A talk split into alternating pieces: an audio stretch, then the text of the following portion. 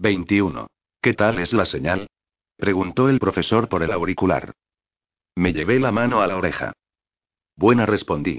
Llevaba en la muñeca el móvil, recién sintonizado con los de los Reconers y completamente inmune a los sistemas de espionaje de Steleart. También me habían dado una chaqueta. Parecía una chaqueta deportiva negra y roja de tela fina, pero tenía cables en el forro y una pequeña batería portátil cosida a la espalda. Eso desplegaría a mi alrededor un campo de fuerza si me golpeaban.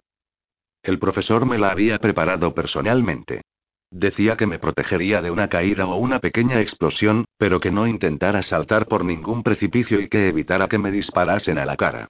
Desde luego, yo no tenía intención de hacer ninguna de las dos cosas. La llevaba con orgullo. No me habían nombrado oficialmente miembro del grupo, pero esos dos cambios equivalían en esencia a ello. Naturalmente, participar en aquella misión era seguramente también buen indicio. Miré el móvil. Solo estaba en línea con el profesor. Pulsando la pantalla podía pasar a una línea conjunta de todo el grupo, conectarme a un único miembro, o escoger unos cuantos para hablar con ellos. ¿Estáis en posición? preguntó el profesor. Lo estamos.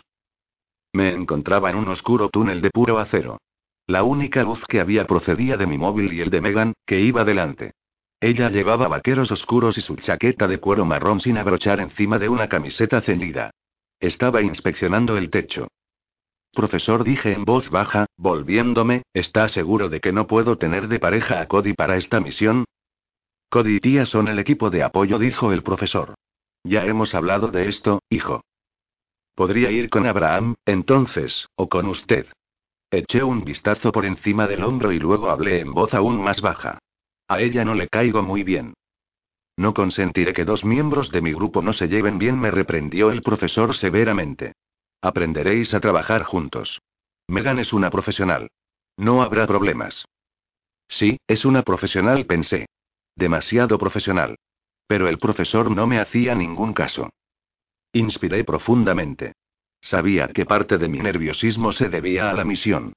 Había pasado una semana desde mi conversación con el profesor y el resto de los Reconers habían estado de acuerdo en que atacar la central eléctrica simulando que lo hacía un épico rival era el mejor plan. Había llegado el día. Nos internaríamos en la central eléctrica de Chicago Nova y la destruiríamos. Esta sería mi primera operación real con los Reconers. Por fin era miembro del grupo. No quería ser el más débil. ¿Estás bien, hijo? Me preguntó el profesor. Sí. En marcha. Sincroniza tu reloj. Inicié en mi móvil una cuenta atrás de diez minutos. El profesor y Abraham iban a irrumpir primero por el otro lado de la central, donde estaban los equipos grandes. Se abrirían paso hacia arriba, colocando cargas. A los diez minutos, Megan y yo entraríamos y robaríamos una célula de energía para usarla con el arma Gauss. Tia y Cody serían los últimos. Se colarían por el agujero que habían abierto el profesor y Abraham. Eran el equipo de apoyo, preparado para actuar y ayudarnos a salir en caso necesario, pero se mantendrían en segundo plano y nos darían información y guía. Tomé aire. En la otra mano llevaba el tensor de cuero negro con brillantes franjas verdes desde las yemas de los dedos a la palma. Megan me miró mientras avanzaba hacia el fondo del túnel que Abraham había excavado el día anterior durante una misión de exploración. Le mostré la cuenta atrás.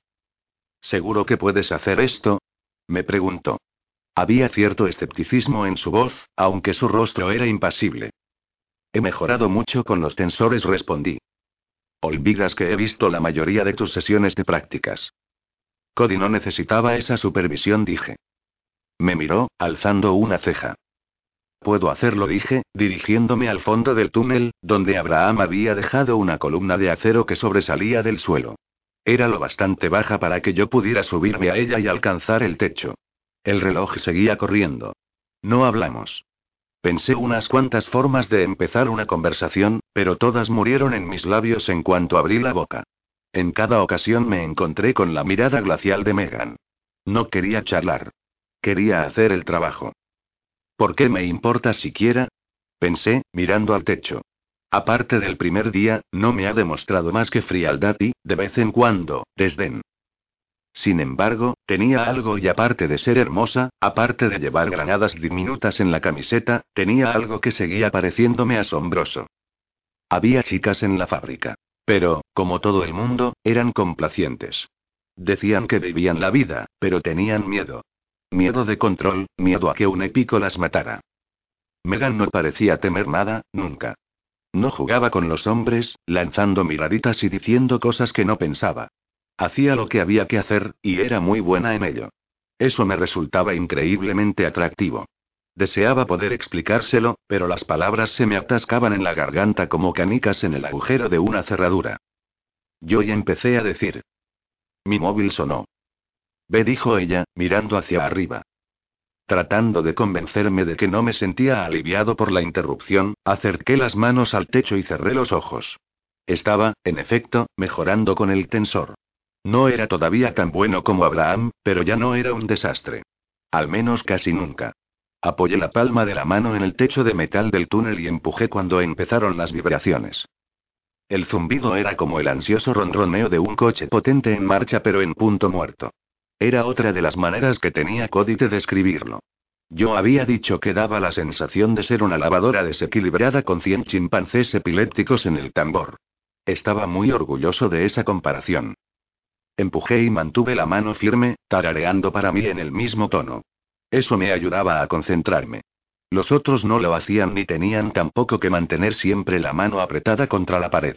Con el tiempo también quería aprender a hacerlo como ellos, pero mi método me valía de momento. Las vibraciones aumentaron pero las contuve, las retuve en la mano.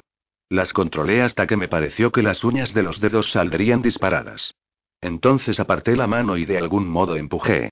Imaginen tener en la boca un enjambre de abejas y escupirlas tratando de que vayan todas en una misma dirección por la pura fuerza de tu aliento y tu voluntad. Es más o menos así. Mi mano voló hacia atrás y lancé las vibraciones semimusicales hacia el techo, que se sacudió y estremeció con un suave zumbido.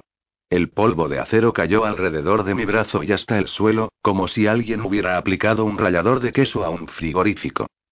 Megan se cruzó de brazos y observó, alzando una ceja. Me preparé para algún comentario frío e indiferente. Ella asintió. Buen trabajo, dijo. Sí, bueno, ya sabes, he practicado mucho en el viejo gimnasio para desintegrar paredes. ¿En el qué? Frunció el ceño mientras acercaba la escalerilla que habíamos llevado con nosotros.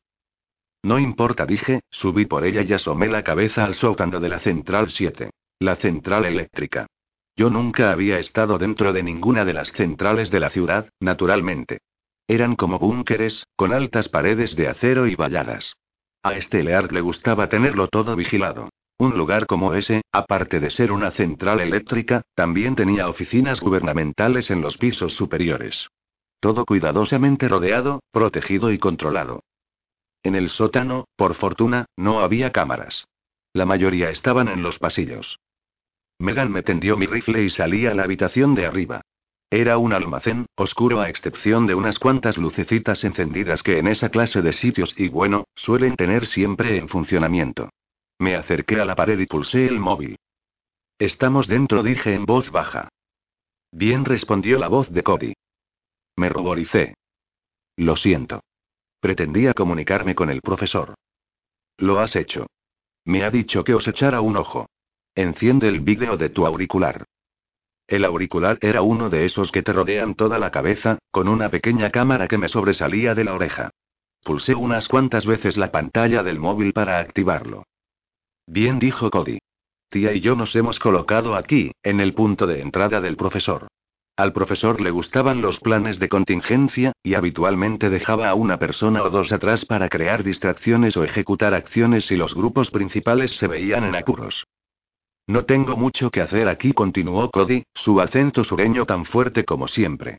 Así que voy a darte la lata. Gracias, dije, mirando a Megan, que salía del agujero. No hay de qué, chaval. Y deja de mirar la camisa de Megan. Yo no y. Es guasa. Espero que sigas haciéndolo. Será divertido ver cómo te pega un tiro en el pie cuando te pille. Aparté la mirada. Afortunadamente, parecía que Cody no había incluido a Megan en esa conversación concreta. Lo cierto es que respiré un poco más tranquilo sabiendo que Cody nos vigilaba. Megan y yo éramos los dos miembros más jóvenes del grupo. Si alguien agradecía que le echaran una manita éramos nosotros. Megan llevaba nuestra mochila a la espalda, llena de todo lo que necesitaríamos para la incursión. Sacó una pistola, más útil en aquellas estrecheces que mi rifle. ¿Preparado? Me preguntó. Asentí. ¿Para cuánta improvisación tuya tengo que prepararme hoy? Preguntó. Solo para la que haga falta, refunfuñé, alzando la mano hacia la pared. Si supiera cuándo es necesaria, no sería improvisación, ¿verdad? Sería un plan. Ella se echó a reír. Un concepto ajeno a ti. ¿Ajeno? ¿No has visto todos los cuadernos llenos de planes que he dado al grupo? Ya sabes, esos por cuya recuperación estuvimos a punto de morir. Ella se volvió sin mirarme, rígida. Malditas mujeres, pensé. A ver si por una vez eres coherente. Sacudí la cabeza y coloqué la mano contra la pared. Uno de los motivos por los que las centrales de la ciudad eran consideradas inexpugnables era por la seguridad. Había cámaras en todos los pasillos y las escaleras. Se me había ocurrido colarnos en el sistema y cambiar las imágenes de las cámaras. El profesor dijo que podíamos cambiar las imágenes para vigilarlos a ellos, pero hacerlo para que disimularan nuestra irrupción no salía tan bien como en las películas antiguas. Steleard no contrataba a oficiales de seguridad estúpidos, y si el vídeo entraba en bucle se darían cuenta. Además, había soldados patrullando por los pasillos. Sin embargo, había un modo mucho más sencillo de asegurarnos de que no nos vieran. Solo teníamos que permanecer alejados de los pasillos. No había cámaras en la mayoría de las habitaciones, ya que los experimentos y la investigación que en ellas se desarrollaban se mantenían en secreto. Ni siquiera los agentes de seguridad que vigilaban el edificio estaban al corriente. Además, lógicamente, si vigilabas con mucha atención todos los pasillos, pillabas a los intrusos. ¿De qué otra manera podía pasar nada de una habitación a otra? Alcé la mano y, con un poco de concentración, abrí un agujero de cuatro palmos en la pared. Me asomé y lo iluminé con el móvil. Había estropeado un equipo informático adosado a la pared y tuve que apartar una mesa para pasar, pero no había nadie adentro. A esa hora de la noche la central estaba prácticamente desierta, y tía había trazado nuestro camino con mucho cuidado, con la intención de reducir al mínimo las posibilidades de que nos topáramos con alguien. Después de salir a gatas, Megan sacó algo de la mochila y lo colocó en la pared, junto al agujero que yo había hecho. Tenía una lucecita roja que parpadeaba ominosamente. Debíamos colocar cargas explosivas junto a cada agujero que creáramos para que, cuando voláramos el edificio, fuera imposible descubrir el trabajo de los tensores entre los escombros. Seguid moviéndoos, dijo Cody. Cada minuto que estéis ahí es un minuto más para que alguien entre en una habitación y se pregunte cómo han aparecido todos esos malditos agujeros. Estoy en ello, respondí, deslizando un dedo por la pantalla de mi móvil y recuperando el mapa de tía. Si continuábamos recto, pasando por tres habitaciones, llegaríamos a una escalera de emergencia con menos cámaras de seguridad. Era de esperar que pudiéramos evitarlas atravesando varias paredes y subiendo dos plantas. Luego tendríamos que abrirnos paso hasta la sala de almacenamiento principal de las células de energía. Colocaríamos las cargas restantes, robaríamos una célula de energía o dos y saldríamos por piernas. ¿Estás hablando solo? preguntó Megan, que vigilaba la puerta, con el brazo estirado a la altura del pecho y la pistola preparada. Dile que estás escuchando los demonios de los oídos, me sugirió Cody. A mí siempre me funciona. Cody está en línea, dije, trabajando la siguiente pared. Y me hace deliciosos comentarios sobre la marcha. Me habla de los demonios de los oídos. Eso estuvo a punto de hacerla sonreír. Juraría que vi una sonrisa, momentáneamente al menos. Los demonios de los oídos son totalmente reales, me dijo Cody. Gracias a ellos los micrófonos como estos funcionan. También te dicen que te comas el último trozo de tarta cuando sabes que tía lo quería. Espera un segundo. Estoy conectado con el sistema de seguridad y hay alguien recorriendo el pasillo. Espera. Me quedé muy quieto y rápidamente silencié el tensor. Sí, entran en la habitación de al lado, dijo Cody. La luz estaba encendida. Puede que ya hubiera alguien dentro y no puedo saberlo por las imágenes de seguridad. Acabas de evitar tener que esquivar una bala. Tener que esquivar unas cuantas, más bien. ¿Qué hacemos? Pregunté, tenso. Respecto a Cody, preguntó Megan, frunciendo el ceño. Cody, ¿podrías conectarte también con ella? Pregunté, exasperado. ¿De verdad quieres hablar de su canalillo cuando está en línea? Me preguntó Cody inocentemente. No. Quiero decir, no hables de eso. Bien. Megan, hay alguien en la habitación de al lado. ¿Opciones? preguntó ella, con calma. Podemos esperar, pero la luz ya estaba encendida. Deduzco que hay científicos del último turno trabajando todavía. Megan alzó la pistola. Uy, dije yo. No, chavala, dijo Cody. Ya sabes lo que piensa el profesor de eso. Dispara a los guardias si tienes que hacerlo. A nadie más. El plan incluía hacer sonar una alarma y evacuar al edificio antes de que detonáramos las cargas. No tendría que dispararle a la gente de la habitación de al lado, dijo Megan tranquilamente. ¿Y qué otra cosa harías, chavala? preguntó Cody. ¿Dejarlos inconscientes y luego abandonarlos ahí mientras volamos el edificio? Megan vaciló. De acuerdo, dijo Cody. Tía dice que hay otro camino. Vais a tener que subir por el hueco de un ascensor. Maravilloso, ironizó Megan. Volvimos rápidamente a la primera habitación que habíamos cruzado. Tía cargó un nuevo mapa para mí, con puntos para los tensores, y me puse a trabajar. Esta vez estaba un poco más nervioso. Íbamos a encontrarnos con científicos y trabajadores por todas partes. ¿Qué haríamos si nos sorprendía alguien? ¿Y si era algún trabajador inocente? Por primera vez en mi vida estaba casi tan preocupado por lo que podía acabar haciendo que por lo que alguien pudiera hacerme a mí. Era una situación incómoda. Lo que estábamos haciendo era, básicamente, terrorismo. Pero nosotros somos los buenos, me dije, mientras abría la pared y dejaba pasar primero a Megan. Naturalmente, ¿qué terrorista no se considera el bueno? Estábamos haciendo algo importante, pero ¿qué le importaría eso a la familia de la mujer de la limpieza a la que matáramos accidentalmente? Mientras cruzaba rápidamente la siguiente habitación a oscuras, un laboratorio con algunos matraces y otro material de cristal, me costó trabajo sacudirme de encima estas preocupaciones. Y por eso me concentré en Steleart. En aquella horrible y odiosa sonrisa suya, allí de pie, con la pistola que le había quitado a mi padre, el cañón apuntando al inferior humano. Esa imagen funcionó. Podía olvidarme de todo lo demás cuando pensaba en aquello. No tenía todas las respuestas, pero al menos tenía un objetivo. La venganza. ¿A quién le importaba si me carcomía y me dejaba vacío? Mientras me impulsara para hacer mejor la vida de los demás y el profesor lo entendía. Yo lo entendía. Llegamos al hueco del ascensor sin incidentes y entramos en él desde un almacén. Desintegré un gran agujero en la pared, y luego Megan asomó la cabeza y miró el largo y oscuro hueco. Oye, Cody, ¿se supone que hay un modo de subir? Claro. Hay asideros en las paredes. Los hay en todos los huecos de ascensor. Parece que alguien se olvidó de informar a este Lear de eso, dije, asomándome junto a Megan. Las paredes son completamente lisas. No hay escalerilla ni nada parecido. No hay cuerdas ni cables tampoco. Cody soltó una maldición. Entonces, ¿volvemos por el otro camino? preguntó Megan. Escruté de nuevo las paredes. La negrura parecía extenderse infinitamente por encima y por debajo de nosotros. Podríamos esperar a que llegue el ascensor.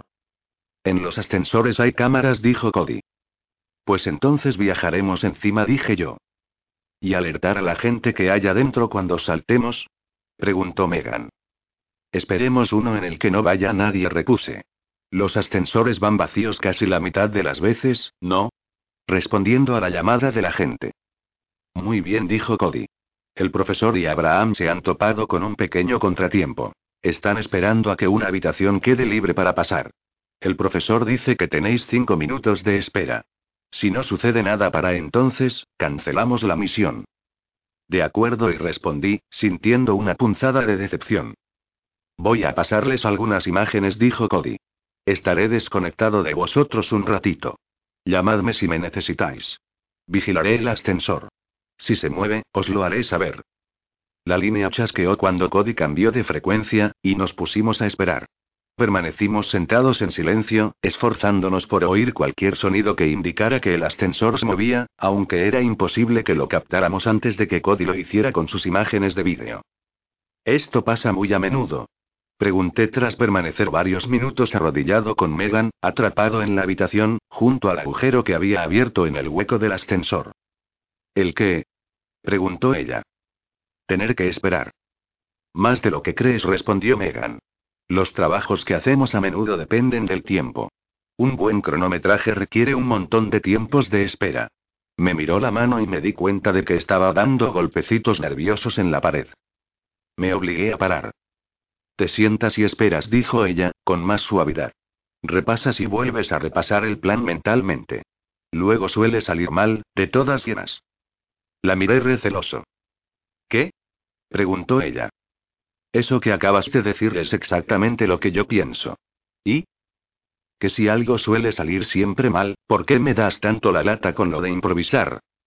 Frunció los labios. No dije. Es hora de que hables claro conmigo, Megan. No solo de esta misión, sino de todo. ¿Qué pasa contigo? ¿Por qué me tratas como si me odiaras? Fuiste tú quien me apoyó al principio, cuando quise unirme a vosotros. Parecías impresionada conmigo. El profesor nunca habría escuchado mi plan si tú no hubieras dicho lo que dijiste.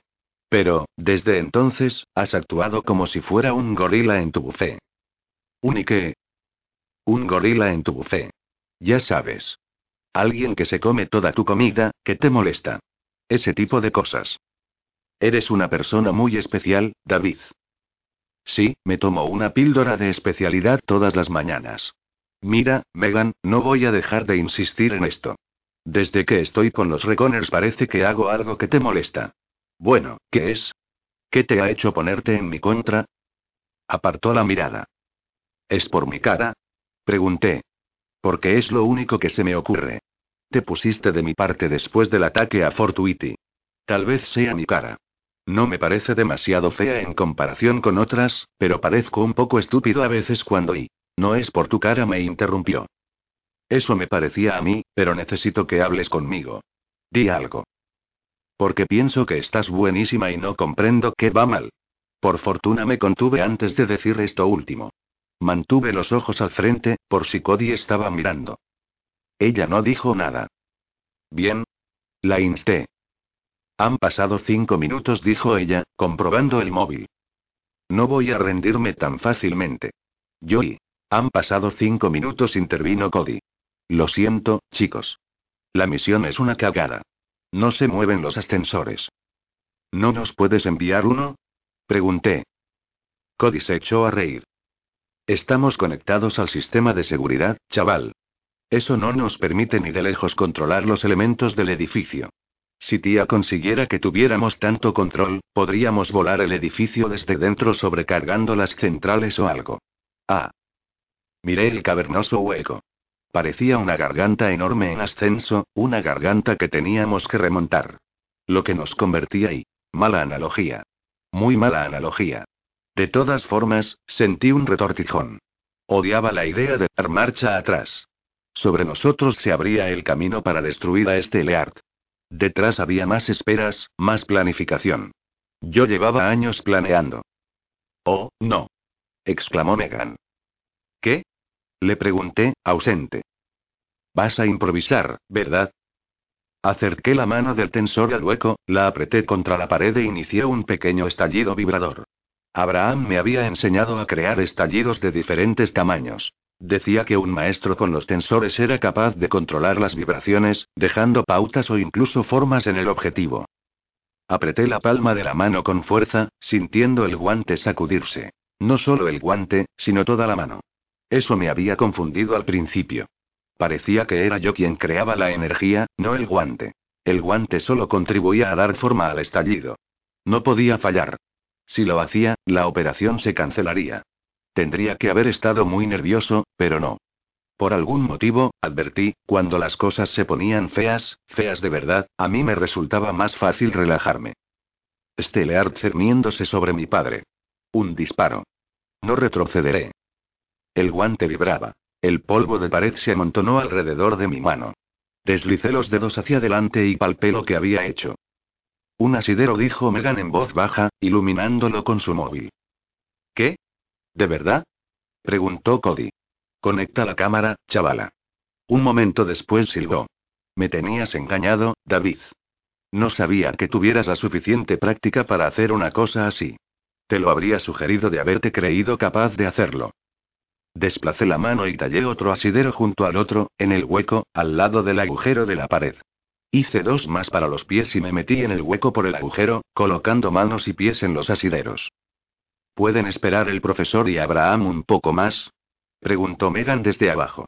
David parece que trabaja de buen ritmo, pero subir podría llevarnos unos 15 minutos. Tía está calculando, dijo Cody. Bien, yo voy detrás de David, dijo Megan con voz ahogada.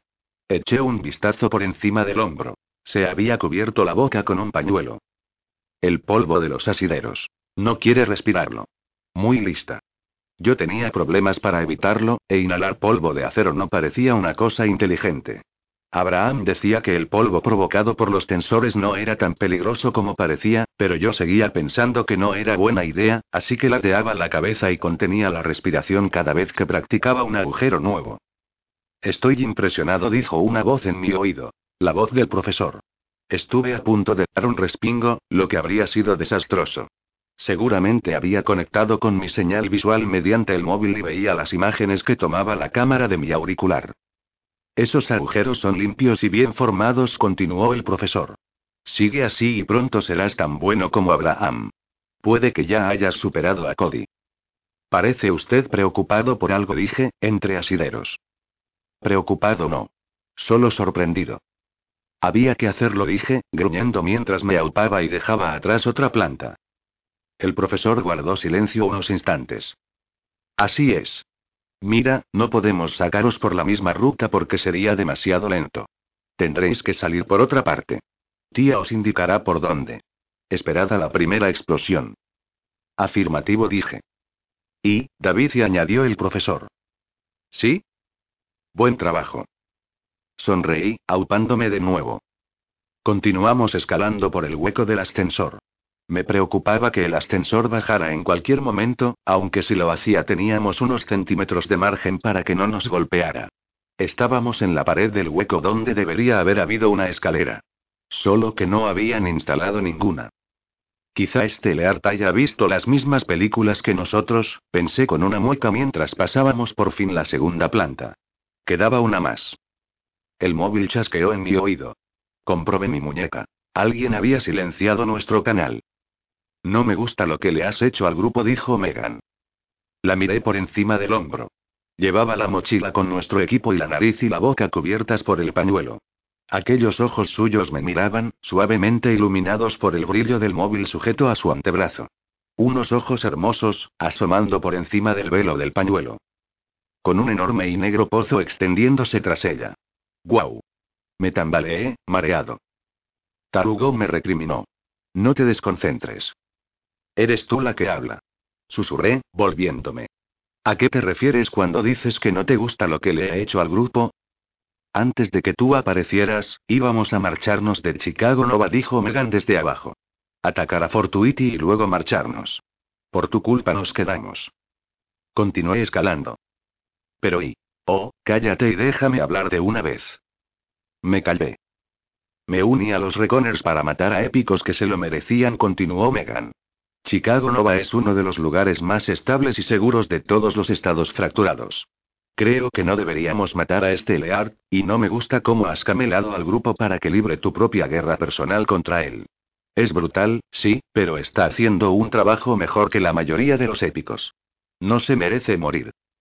Aquello me dejó totalmente anonadado. Pensaba que no debíamos matar a este Leard. Que no se merecía morir. Era una locura.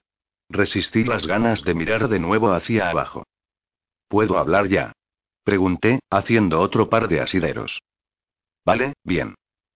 ¿Es que estás loca? Este Leart es un monstruo. Sí. Lo admito. Pero es un monstruo efectivo. Mira, ¿qué estamos haciendo hoy? Destruir una central eléctrica. ¿Y en cuántas ciudades sigue habiendo centrales eléctricas? preguntó ella. ¿Lo sabes siquiera? Seguí escalando. Crecí en Portland, prosiguió. ¿Sabes qué sucedió allí? Lo sabía, pero no lo dije. Nada bueno. Las guerras territoriales entre épicos dejaron mi ciudad en ruinas, continuó Megan, en voz más baja. No queda nada, David. Nada. Todo Oregón es tierra y incluso los árboles han desaparecido.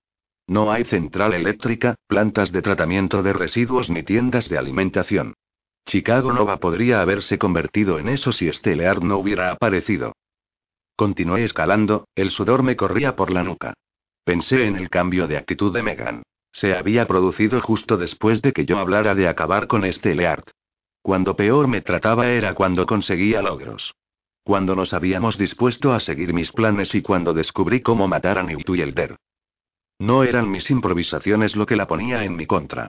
Eran mis intenciones, mi éxito al conseguir que el equipo convirtiera a este Leart en su objetivo. No quiero ser la causa de que suceda de nuevo algo como lo de Portland, continuó Megan. Sí, este Leart es terrible. Pero es un horror con el que la gente puede vivir. Entonces, ¿por qué no has renunciado? Pregunté. ¿Por qué estás aquí? Porque soy una reconer, dijo ella. Y mi trabajo no es llevarle la contraria al profesor. Haré mi trabajo, es. Lo haré bien. Pero creo que esta vez estamos cometiendo un error. Usaba de nuevo el mote que me había puesto. Se me antojó que era buena señal, ya que solo parecía utilizarlo cuando estaba menos molesta conmigo. Era afectuoso, ¿no? Aunque desde luego me habría gustado que el mote no hubiera surgido de un episodio tan embarazoso. ¿Por qué no Super Sot? Eso habría sido otra cosa, ¿no? Escalamos el resto del camino en silencio. Megan conectó la señal de radio con el resto del equipo, lo que parecía indicar que nuestra conversación se había terminado. Tal vez así fuera. Desde luego, yo no sabía qué más decir. ¿Cómo podía pensar que vivir bajo el dominio de Steleart era bueno? Pensé en los otros chicos de la fábrica, en la gente de las calles subterráneas. Supuse que muchos pensarían lo mismo. Habían venido sabiendo que Steleart era un monstruo, pero seguían considerando que la vida era mejor en Chicago Nova que en otros lugares.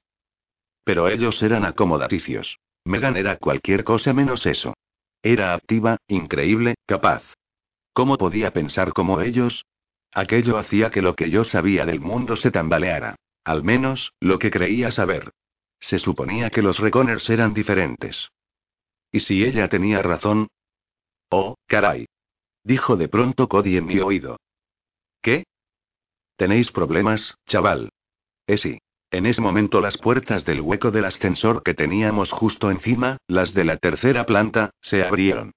Dos guardias uniformados se acercaron al borde y se asomaron a la oscuridad. 22. Te digo que he oído algo, dijo uno de los guardias, mirando hacia abajo. Parecía estar mirándome directamente.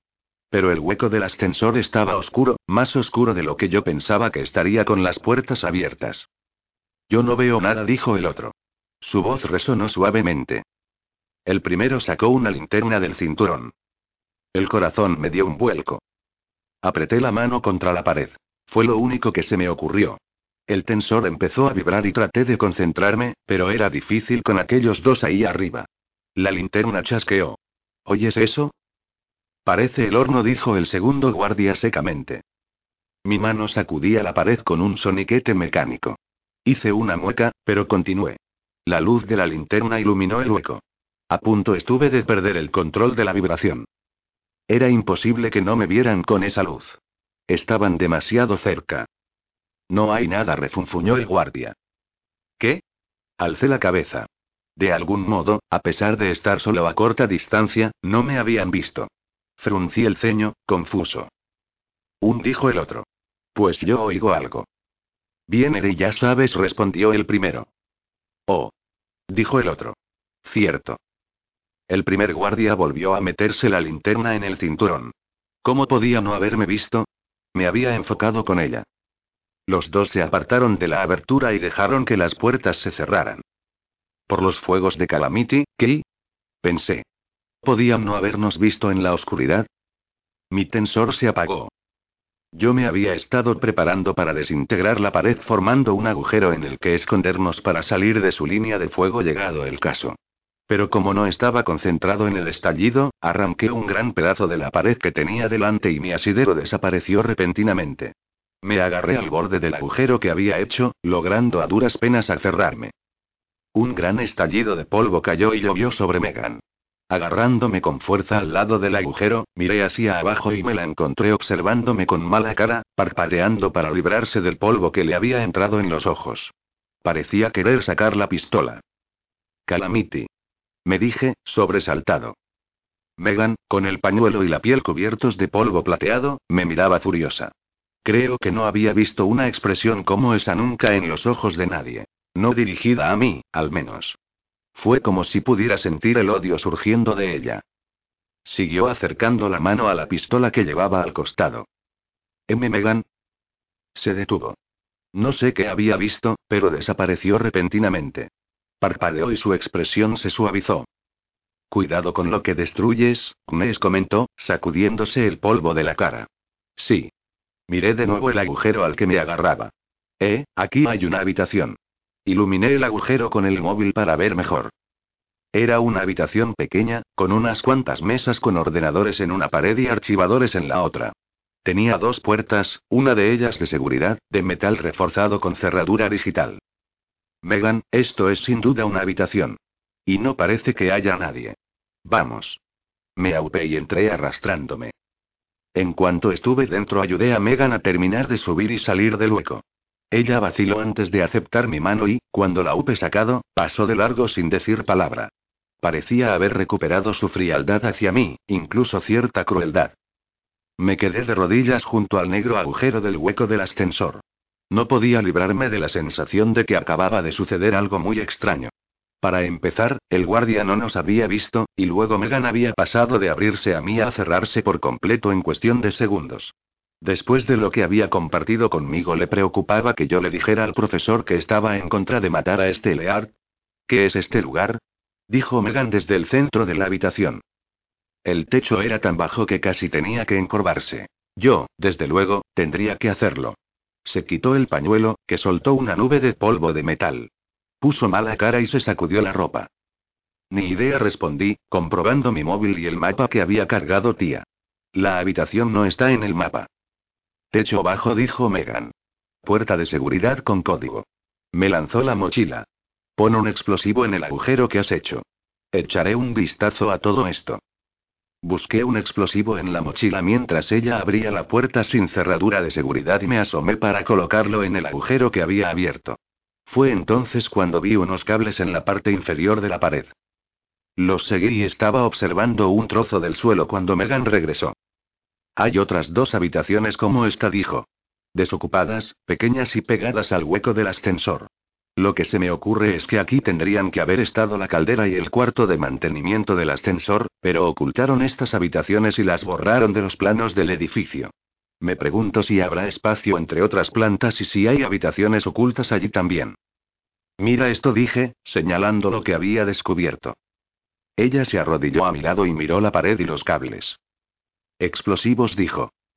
La habitación está ya preparada para ser demolida de guje. Qué raro, ¿no? Sea lo que sea que hay aquí dentro, debe ser importante. Tan importante que merece la pena destruir toda una central eléctrica para impedir que se descubra. Los dos miramos los ordenadores. ¿Qué estáis haciendo? Sonó la voz de Cody en nuestros auriculares. Hemos encontrado esta habitación y... Seguid moviéndoos, me interrumpió él. El profesor y Abraham se han topado con unos guardias y se han visto obligados a dispararles. Los guardias han caído y han ocultado los cuerpos, pero pronto los echarán en falta. Con suerte, tenemos unos minutos antes de que alguien se dé cuenta de que ya no están de patrulla. Maldije, rebuscando en el bolsillo. ¿Qué es eso? preguntó Megan. Uno de esos detonadores universales que le compré a Diamond, respondí. Quiero ver si funcionan. Nervioso, usé cinta adhesiva para pegar el borrador a los explosivos que habíamos encontrado bajo el suelo. En el bolsillo llevaba el detonador bolígrafo. Según el mapa que nos dio tía, dijo Megan, solo estamos a dos habitaciones del almacén de células de energía, pero un poco por debajo. Nos miramos antes de separarnos para explorar la habitación oculta. Tal vez no tuviéramos mucho tiempo, pero necesitábamos averiguar al menos qué información contenía. Megan abrió un archivador y sacó un puñado de carpetas clasificadoras. Yo me puse a abrir cajones del escritorio. En uno había un par de chips de datos. Los cogí, los agité ante Megan y los guardé en la mochila. Ella guardó las carpetas y buscó en otro escritorio mientras yo acercaba la mano a la pared y abría un agujero. Como la habitación oculta estaba entre dos plantas, no estaba seguro de cómo se relacionaba con el resto del edificio. Hice un agujero en dirección hacia donde queríamos ir, pero cerca del techo. El agujero desembocó en una habitación de la tercera planta, cerca del suelo. Así que nuestra habitación oculta y esa planta se solapaban en parte. Eché un vistazo al mapa y entendí cómo habían escondido la habitación. En los planos, el hueco del ascensor parecía un poco más grande de lo que era en realidad. También incluían un hueco de mantenimiento que en realidad no estaba, lo que explicaba la falta de asideros en el ascensor. Los constructores habían contado con que el hueco de mantenimiento proporcionaría el medio de atender el ascensor, sin saber que era la habitación oculta lo que iría en ese espacio. Megan y yo subimos por el agujero y llegamos a la tercera planta. Cruzamos una habitación, una especie de sala de reuniones, y luego otra, que era una estación de control. Desintegré la pared y abrí un agujero que nos llevó a un almacén rectangular de techo bajo. Ese era nuestro objetivo, el lugar donde guardaban las células de energía. Estamos dentro, le dijo Megan a Cody mientras nos colábamos en la habitación llena de estantes en los cuales había material eléctrico que no queríamos. Fuimos cada uno hacia un lado, buscando apresuradamente. Asombroso, dijo Cody. Las células de energía tienen que estar en alguna parte. Buscad cilindros altos como la caña de una bota y de unos 20 centímetros de ancho. Miré las taquillas de la pared del fondo, que tenían cerrojo en las puertas. Tal vez ahí dentro le dije a Megan, acercándome. Me encargué rápidamente de los cerrojos con el tensor y abrí las puertas cuando ella llegó a mi lado. Dentro había un montón alto de cilindros verdes almacenados. Cada cilindro parecía una mezcla de barrilito de cerveza y batería de coche. Esos son las células de energía, dijo Cody, aliviado. Me preocupaba que no hubiera ninguna. Menos mal que he traído mi trébol de cuatro hojas para esta operación. ¿Un trébol de cuatro hojas? Se extrañó Megan con una mueca mientras sacaba algo de la mochila. Claro. De la tierra de mis antepasados. Eso es un símbolo irlandés, Cody, no escocés. Lo sé, dijo Cody sin perder un segundo. Tuve que matar a un irlandés para conseguirlo. Saqué una de las células de energía. No son tan pesadas como creía, dije. ¿Estamos seguros de que será suficiente para alimentar el arma Gauss? Ese bicho necesita un montón de energía. Estas células las cargó con flux, dijo Cody en mi oído. Son muchísimo más potentes que ninguna otra cosa que nosotros pudiéramos crear o comprar. Si no funcionan, nada lo hará. Coged tantas como podáis. Tal vez no fueran tan pesadas como yo había creído, pero abultaban lo suyo. Sacamos el resto del equipo de la mochila de Megan y el saquito que habíamos guardado en el fondo. Conseguí meter cuatro células en la mochila mientras Megan pasaba el resto de nuestro equipo, unas cuantas cargas explosivas, algo de cuerda y munición, al saco. También llevábamos batas de laboratorio para disfrazarnos. No las guardé. Sospeché que las necesitaríamos para escapar. ¿Cómo están el profesor y Abraham? Pregunté. Van hacia la salida, respondió Cody. ¿Y nuestra extracción? Pregunté. El profesor ha dicho que no bajemos por el hueco del ascensor. ¿Tenéis las batas de laboratorio? Claro, respondió Megan. Pero si salimos a los pasillos, pueden grabar nuestras caras. Es un riesgo que tendremos que correr, dijo Cody. La primera explosión será dentro de dos minutos. Nos pusimos las batas, y yo me agaché y dejé que Megan me ayudara a ponerme la mochila con las células de energía. Pesaba, pero podía moverme razonablemente bien. A Megan la bata le sentaba tan bien como cualquier cosa. Se echó al hombro el saco, menos pesado, y miró mi rifle. Se puede desmontar, le expliqué, y quité la culata del rifle, el cargador y el cartucho de la recámara. Puse el seguro, por si acaso, y lo metí todo en el saco. Las batas tenían bordado el logotipo de la Central 7, y ambos llevábamos placas de identidad falsas. Los disfraces no nos habrían servido para entrar, las medidas de seguridad eran demasiado férreas, pero en un momento de caos nos permitirían salir. El edificio se estremeció con un ruido ominoso. La explosión número uno. Era más para impulsar la evacuación que para causar verdaderos daños. Vamos. Gritó Cody en nuestros oídos. Desintegré la cerradura de la puerta de la habitación y los dos salimos corriendo al pasillo. La gente se asomaba a las puertas. Parecía una planta muy concurrida, incluso de noche. Algunos formaban parte del personal de limpieza e iban con mano azul, pero otros eran técnicos con bata de laboratorio. Una explosión. Hice lo que pude para parecer dominado por el pánico. Alguien está atacando el edificio. El caos empezó inmediatamente y nos barrió la multitud que huía del edificio. Unos 30 segundos más tarde, Cody desencadenó la segunda explosión en una planta superior. El suelo tembló y la gente que nos rodeaba en el pasillo gritó, mirando al techo. Más o menos una docena aferraban sus maletines o sus ordenadores. Corrimos a toda prisa por los pasillos y bajamos las escaleras, cuidando de mantener la cabeza gacha. Había algo extraño en aquel lugar y, mientras corríamos, me di cuenta de que era. El edificio estaba limpio. Los suelos, las paredes, las habitaciones. Todo demasiado limpio. En el momento de entrar estaba demasiado oscuro para que lo hubiera notado, pero con luz se veía todo prístino. Las calles subterráneas nunca estaban tan limpias. No parecía natural que todo estuviera tan pulcro, tan brillante. Mientras corríamos quedó claro que el lugar era tan grande que ningún empleado tenía por qué conocer a todos los demás y, aunque según los datos que teníamos los oficiales de seguridad tenían las fotos de todos los empleados y las cotejaban con la base de datos, nadie nos interceptó. La mayoría de esos oficiales corrían con la cada vez más nutrida multitud, tan preocupados por las explosiones como todos los demás, y eso aplacó mi temor aún más. Bajamos en tromba el último tramo de escaleras y salimos al vestíbulo. ¿Qué pasa? gritó un oficial de seguridad. Estaba de pie junto a la salida, apuntando con la pistola. ¿Alguien ha visto algo? Un épico. Dijo Megan, sin aliento. Vestido de verde. Lo he visto por el edificio lanzando descargas de energía. La tercera explosión sacudió el edificio. Una serie de explosiones más pequeñas la siguieron. Otros grupos salían de las escaleras contiguas y de los pasillos de la planta baja. El guardia soltó una maldición e hizo lo más inteligente. Echó a correr también. No esperarían de él que se enfrentara a un épico. De hecho, podía meterse en un lío si lo hacía, aunque el épico actuara contra este Leard. Los hombres corrientes dejaban a los épicos en paz. Punto. En los estados fracturados esa era una ley que se imponía a todas las demás. Salimos del edificio y llegamos a los terrenos adyacentes. Miré atrás y vi las columnas de humo que brotaban de la enorme estructura. Mientras lo hacía, se produjo otra serie de pequeñas explosiones con destellos verdes en una hilera de ventanas. El profesor y Abraham no solo habían puesto bombas, sino que habían montado un espectáculo pirotécnico. Tiene que ser un épico jade o una mujer que estaba cerca de mí. ¿Quién sería tan necio como para ahí? Le sonreí a Megan y nos unimos a la riada de gente que corría hacia la verja del muro que rodeaba las instalaciones. Los guardias intentaron contener a la gente, pero cuando la siguiente explosión tuvo lugar renunciaron y abrieron las puertas de la verja. Megan y yo seguimos a los demás hacia las oscuras calles de la ciudad, dejando atrás el humeante edificio.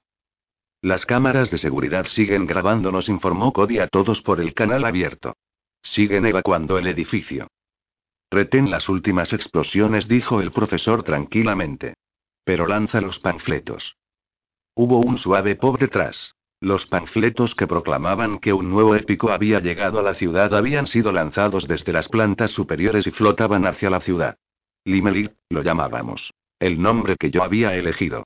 El panfleto estaba lleno de propaganda conminando a este Leart a dar la cara, diciendo que Limelit era el nuevo señor de Chicago Nova. Megan y yo llegamos a nuestro coche antes de que Cody diera la señal de todo despejado. Subí por el lado del conductor, y Megan me siguió por la misma puerta, empujándome hacia el asiento del acompañante. Sé conducir, dije. Destrozaste el último coche al rodear una manzana, Nes dijo ella, poniendo en marcha el vehículo. Derribaste dos señales, si mal no recuerdo. Y creo que vi los restos de varios cubos de basura mientras huíamos. Sonreía levemente.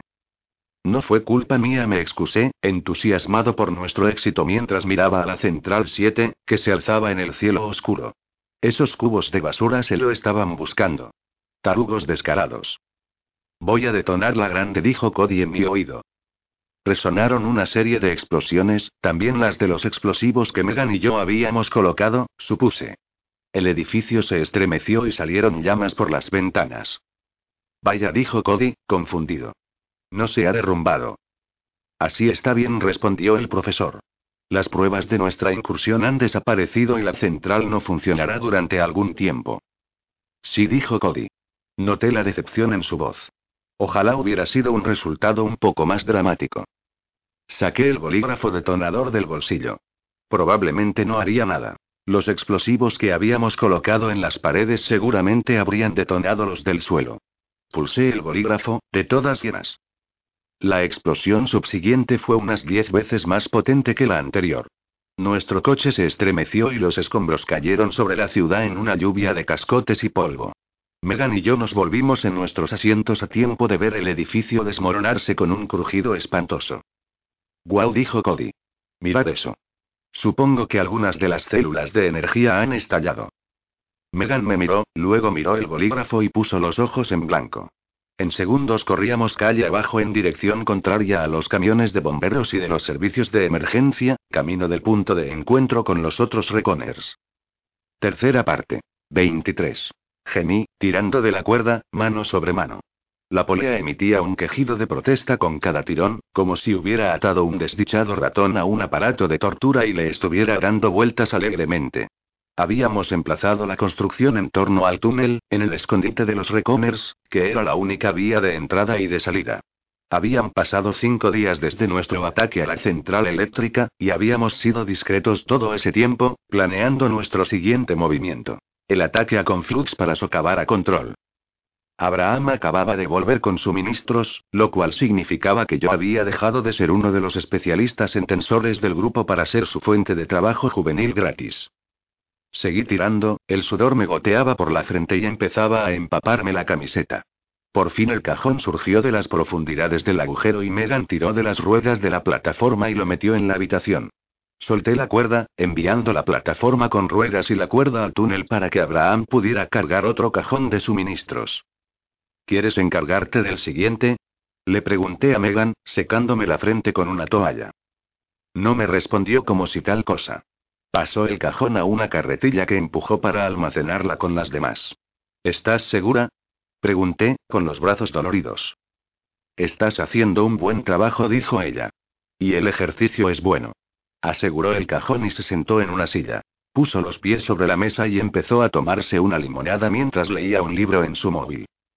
Sacudí la cabeza. Esa mujer era increíble. Considéralo una muestra de caballerosidad, dijo Megan, ausente, pulsando la pantalla para pasar el texto. Proteger a una chica indefensa del dolor y todo eso y... ¿Indefensa? Pregunté mientras Abraham llamaba.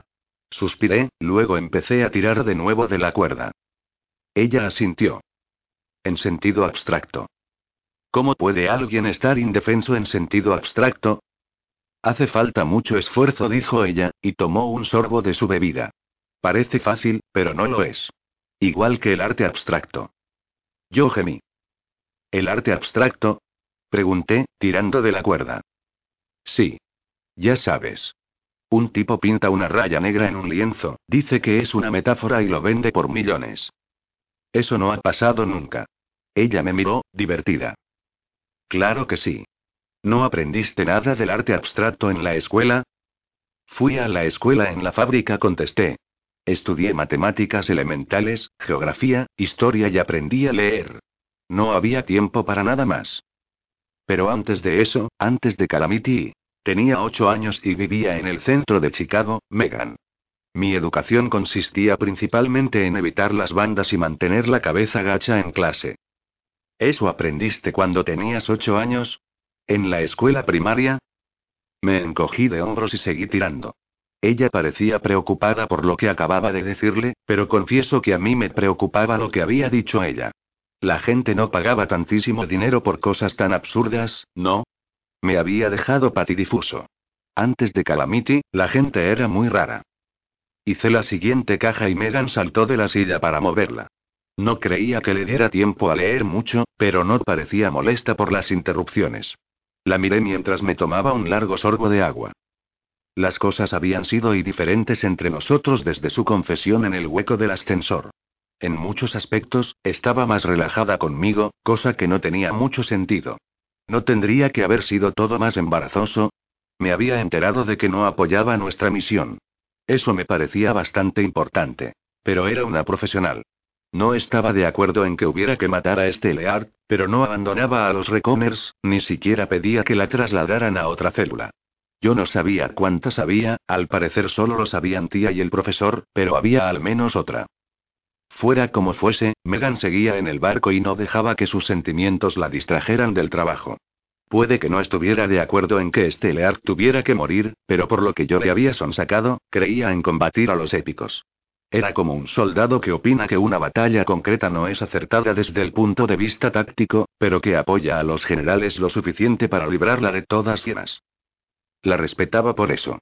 Caray, me gustaba cada vez más. Y aunque no se había mostrado particularmente afectuosa conmigo últimamente, ya no era declaradamente hostil y fría. Eso me dejaba margen de maniobra para utilizar un poco de magia seductora. Ojalá hubiese tenido algo.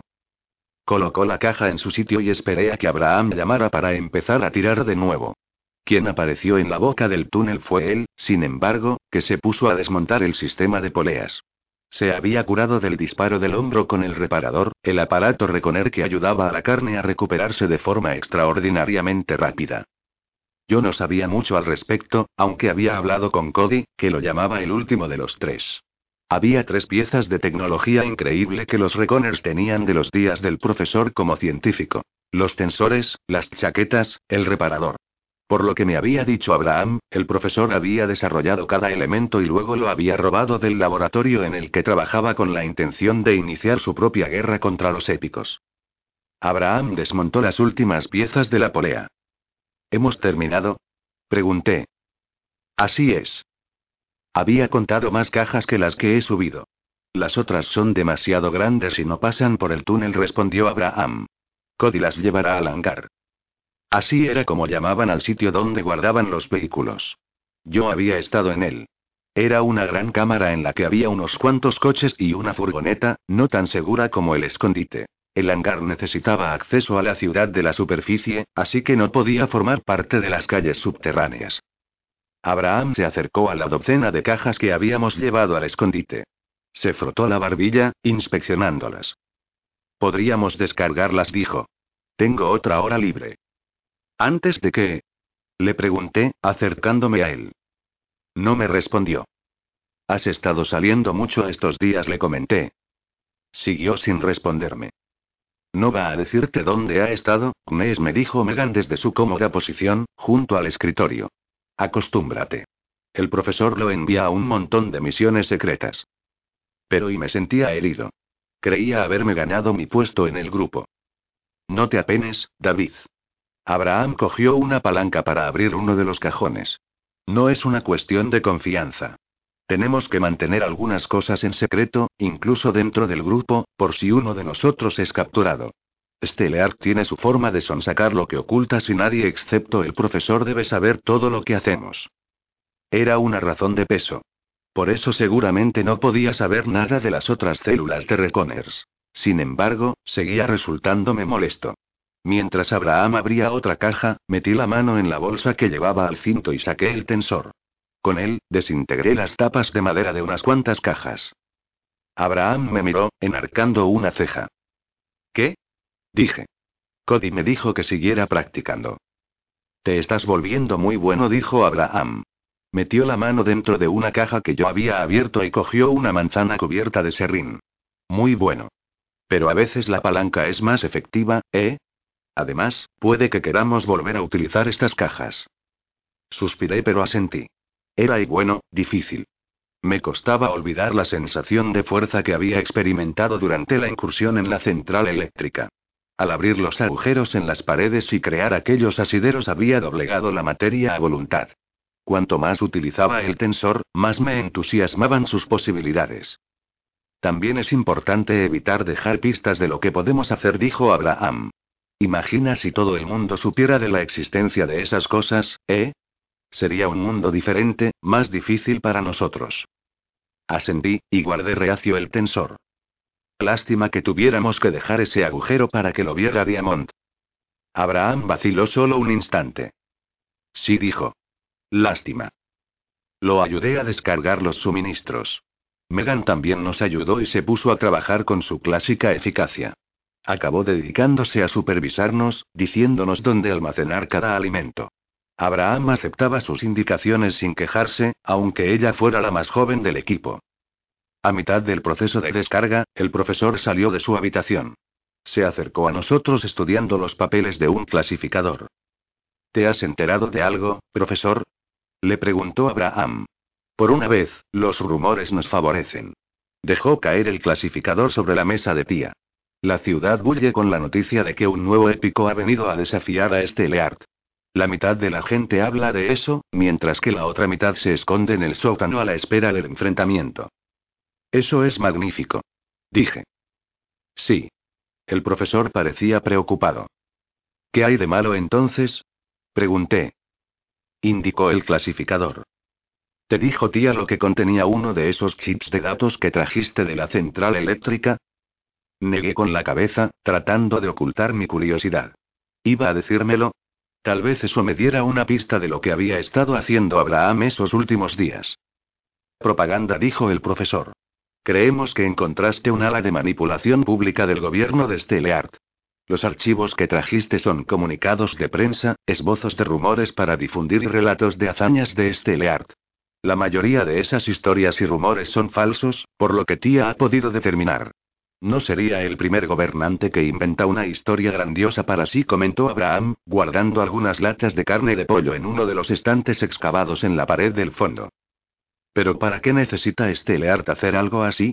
Pregunté, secándome la frente. Quiero decir, y es prácticamente inmortal.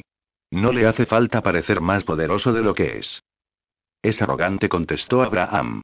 Todo el mundo lo sabe. Se le nota en los ojos, en la forma de hablar, en lo que hace. Sí, afirmó el profesor. Y por eso estos rumores son tan confusos. Los artículos no lo alaban o, si lo hacen, es de un modo extraño. La mayoría describen las atrocidades que ha cometido. Hablan de la gente a la que ha asesinado, de los edificios, incluso de las pequeñas ciudades que supuestamente ha arrasado. Nada de lo cual ha sucedido de verdad. ¿Está divulgando rumores acerca de que ha arrasado ciudades llenas de gente? preguntó Megan, preocupada. Eso parece, dijo el profesor. Empezó a ayudarnos a vaciar las cajas. Advertí que desde que él estaba presente Megan había dejado de dar órdenes. Alguien, al menos, quiere que este Leart parezca más terrible de lo que es en realidad. Tal vez hemos dado con algún grupo revolucionario, dije, ansioso. Lo dudo, respondió el profesor. Dentro de uno de los principales edificios del gobierno. Con tantísima seguridad. Además, por lo que me dijiste, parece que los guardias conocían ese sitio. De todas formas, muchos de los artículos van acompañados de documentación que confirma que son obra del propio Steleart. Incluso advierten de su falsedad y de la necesidad de darles sustancia con hechos comprobados. Está alardeando e inventándose cosas y dedujo Abraham. Solo que ahora su ministerio tiene que hacer que todas esas supuestas acciones parezcan auténticas. En caso contrario, quedará como un idiota. El profesor asintió, y yo me sentía abatido. Daba por hecho que habíamos encontrado algo importante. En cambio, todo lo que habíamos descubierto era un departamento dedicado a hacer que este Leart pareciera bueno. Y más malvado. O algo. Así que este Leart no es tan terrible como le gusta que pensemos, dijo Abraham. Oh, lo es bastante. Respondió el profesor. ¿No te parece, David? Más de 17.000 muertes confirmadas en su haber, dije, ausente. Consta en mis anotaciones. Muchas de esas víctimas eran inocentes. Todas no pueden ser inventadas. Y no lo son, dijo el profesor. Es un individuo terrible y espantoso. Solo quiere asegurarse de que todos lo sepamos. Qué extraño. exclamó Abraham. Rebusqué en la caja de quesos, saqué las piezas envueltas en papel y las puse en el hueco refrigerado, al otro lado de la habitación. Muchos de los alimentos de los Reconers eran cosas que yo nunca había podido permitirme. Queso, fruta fresca. La mayor parte de la comida de Chicago Nova tenía que ser importada debido a la oscuridad. Era imposible cultivar frutas y verduras en el exterior, y Stelear mantenía un férreo control sobre las granjas que rodeaban la ciudad. Alimentos caros. Ya me estaba acostumbrando a comerlos. Era curioso lo rápidamente que me había habituado a ellos. Profesor, dije, colocando un queso en el hueco, ¿se ha preguntado alguna vez si Chicago no va a estar peor sin estelear que con él? Al otro lado de la habitación, Megan se volvió bruscamente hacia mí, pero yo no la miré. No le diré que lo dijiste tú, así que deja de mirarme. Solo quiero saberlo. Probablemente lo estará, contestó el profesor.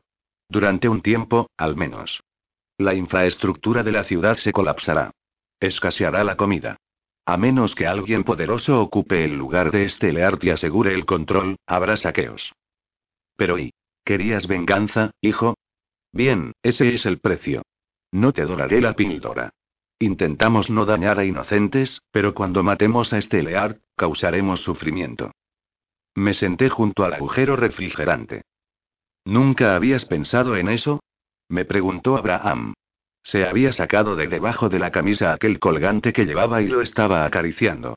En todos esos años de planificación, de preparación para matar al hombre al que odiabas, ¿no tuviste en cuenta nunca lo que sucedería en Chicago Nova? Me ruboricé, pero luego negué con la cabeza. No. No lo había pensado. Entonces, ¿y qué hacemos? Continuar como hasta ahora, respondió el profesor. Nuestro trabajo es amputar la carne podrida. Solo entonces podrá empezar a sanar el cuerpo. Pero al principio va a ser muy doloroso. Pero ¿y? El profesor se volvió hacia mí y vi algo en su expresión. Un profundo agotamiento, el cansancio de quien lleva librando una guerra mucho, mucho tiempo. Es bueno que pienses en esto, hijo. Reflexiona. Preocúpate. Permanece despierto por las noches, asustado por las bajas que causará tu ideología. Te hará bien comprender el precio de la lucha. Sin embargo, tengo que advertirte algo. No hay respuestas. No hay decisiones acertadas. Sometimiento a un tirano o caos y sufrimiento. Al final yo elegí lo segundo, aunque me duela en el alma. Si no luchamos, la humanidad está acabada. Lentamente nos convertimos en ovejas de los épicos, en esclavos y criados y estancados. Esto no es solo por venganza o desquite.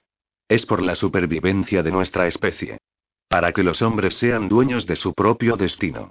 Yo elijo el sufrimiento y la incertidumbre antes que convertirme en un perrito faldero. Todo eso de elegir por uno mismo está muy bien, profesor, dijo Megan. Pero usted no elige por usted mismo. Elige por toda la ciudad. Así es. El profesor guardó algunas latas en el estante. En última instancia no serán dueños de su propio destino. Si no los domina este Leard se las tendrán que apañar solos. Al menos hasta que aparezca otro épico que vuelva a dominarlos. Entonces lo mataremos también, repuso el profesor en voz baja. ¿A cuántos va a matar? No puede matar a todos los épicos, profesor. Tarde o temprano, uno se impondrá. ¿Cree que será mejor que este Leard?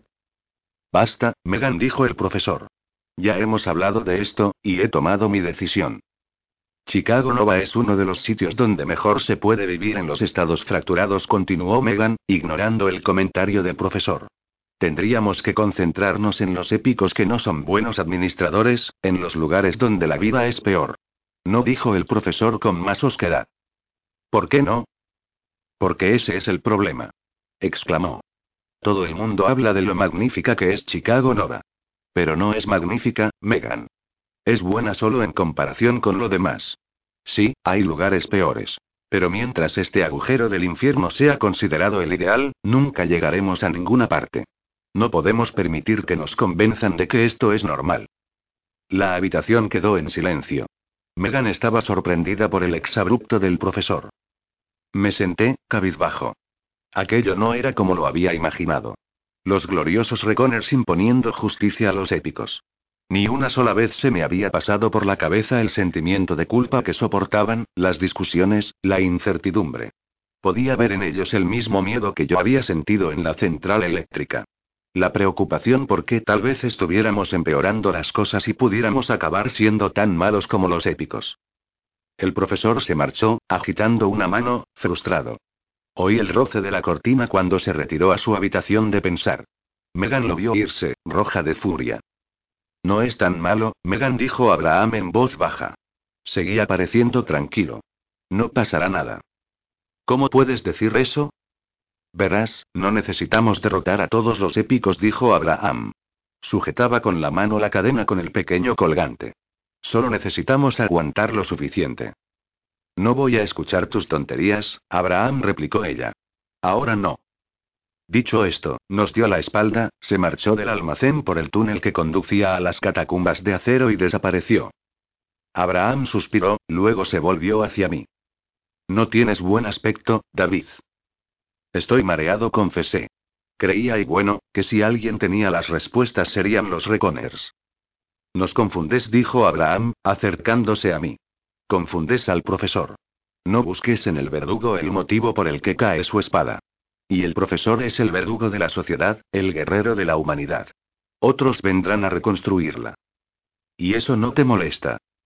No demasiado, respondió Abraham sencillamente, volviendo a ponerse el colgante. Pero, claro, yo tengo una esperanza que los demás no tienen. Vi claramente el colgante.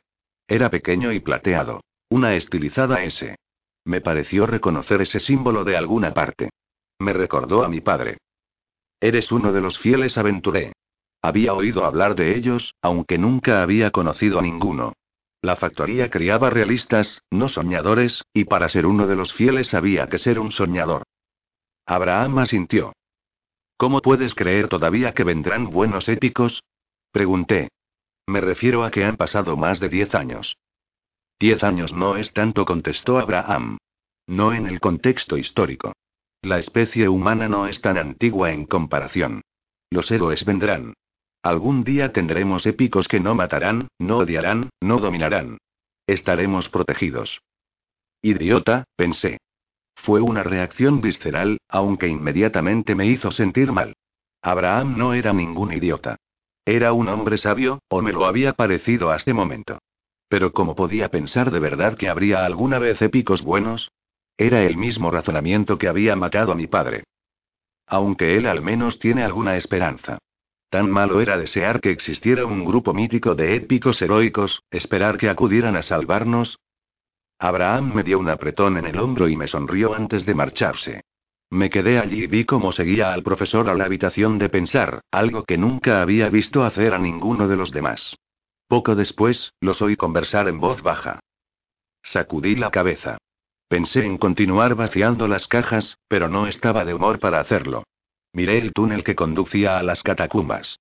Sin pensármelo dos veces, entré en él por si podía encontrar a Megan.